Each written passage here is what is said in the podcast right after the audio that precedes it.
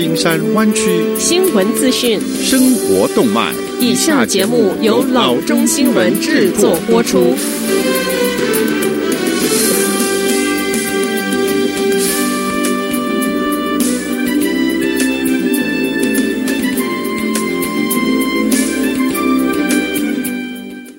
各位听众，大家好，欢迎来到老中广播电台的节目，我是君君。我们首先来关注今天的旧金山湾区地方消息。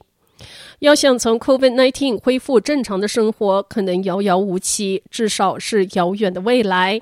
Google 似乎就这么认为。该公司七月二十七日表示，他们将允许员工在明年六月之前都可以在家办公，也就是针对疫情所发的居家远端工作的政策要延长六个月。Google 此举成为第一个对恢复正常生活表示悲观的主要科技公司。首席执行长 Sundar Pichai 于周一给员工的一封电邮中说，该公司的全球性志愿居家远端工作选项是延长到二零二一年的夏季。该公司称，这一项延长适用于那些不需要在办公室里工作的员工，这将帮助有家的员工可以去计划孩子的学习教育。并且让员工可以搬家去安心签一年的租约。这家数位广告巨头表示，本来只要实施到十二月底的居家远端工作政策，延长后将影响大多数 Google 母公司 Alphabet 旗下的二十万全职和合约雇员。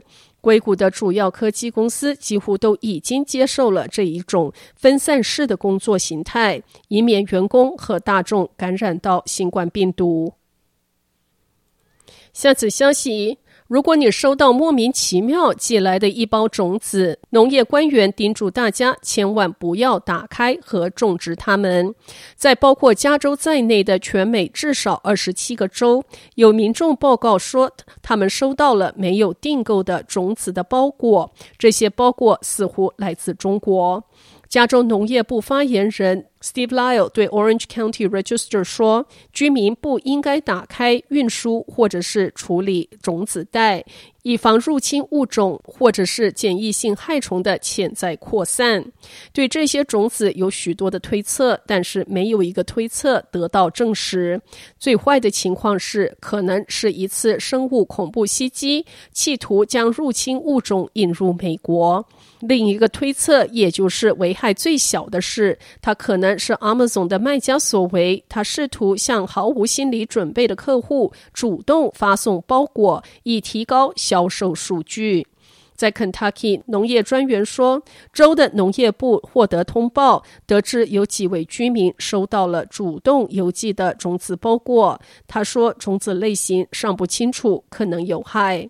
农业专员表示：“我们不知道它们是什么样的植物，我们不能冒任何损害美国农业生产的风险。”他说：“我们有世界上最安全、最丰富的食品供应链，我们需要保持这种状态。任何人一旦收到没有订购的种子包裹，应该联系所在县农业专员。”下次消息。根据联邦检察官办公室，一名 Gilroy 的女子周一被提起刑事诉讼。她被指控实施电信欺诈，诈骗网友为她其实从未需要或者是接受过的炎症治疗捐款。诉状称，二零一二年的十月到二零一六年的二月之间，Amanda Riley 谎称患有霍奇金淋巴瘤，并在 Kaiser Permanente、City of Hope National Medical Center、John Hopkins Hospital、Columbia University Hospital 和 UCSF Medical Center 等多家医院接受治疗。他还开设博客，在不同的社交媒体平台上分享，以便为自己医疗费用做募捐。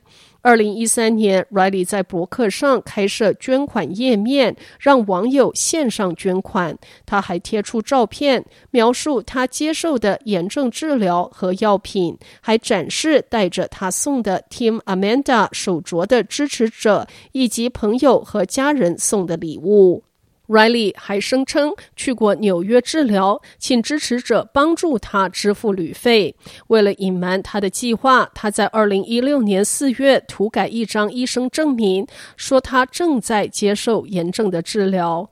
Riley 的留言起到了效果。诉状称，在二零一三年九月十三日到二零一六年三月十五日期间，仅通过线上支持页面，他就收到总额六万零两百七十二元四毛三的四百四十七笔的捐款，在缴纳费用之后，将五万八千两百五十六元八毛六收入了囊中。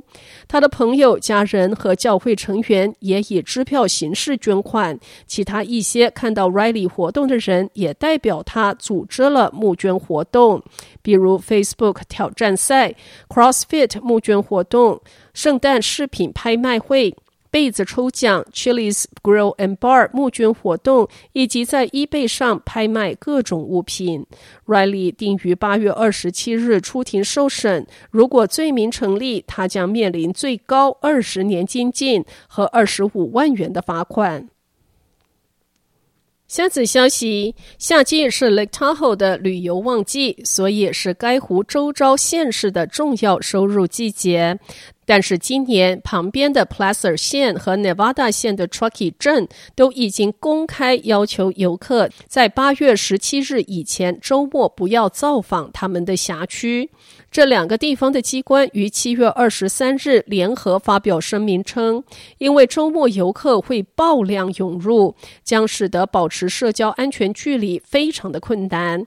Placer 县第五区的参事表示，这一项声明主要针对一日游的游客或者是没有做预约的人而说。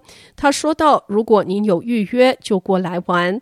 我们只是希望您能够提前计划并预订房间。”这样您就不会在路边露营了。目前，Placer 县处于加州的新增传染监视名单上。过去十四天中，住院人数增加了百分之五十七，ICU 的数量增加了百分之一百二十八点六，阳性率为百分之五点八。这是指在所有接受病毒检测的个体中，呈现阳性反应的人所占的百分比。Truckee 镇所属的 Nevada 县虽然不在州观察名单上，但是阳性率百分之二点五。过去的十四天内，住院率上升了百分之五十，ICU 有一名患者。好的，以上就是生活资讯。我们接下来关注一下天气概况。今天晚上湾区各地最低的气温是五十四度到五十八度之间，明天最高的气温是六十七度到八十五度之间。好的，以上就是生活资讯以及天气概况。新闻来源来自 triple w dot news for chinese dot com 老中新闻网。好的，我们休息一下，马上回到节目来。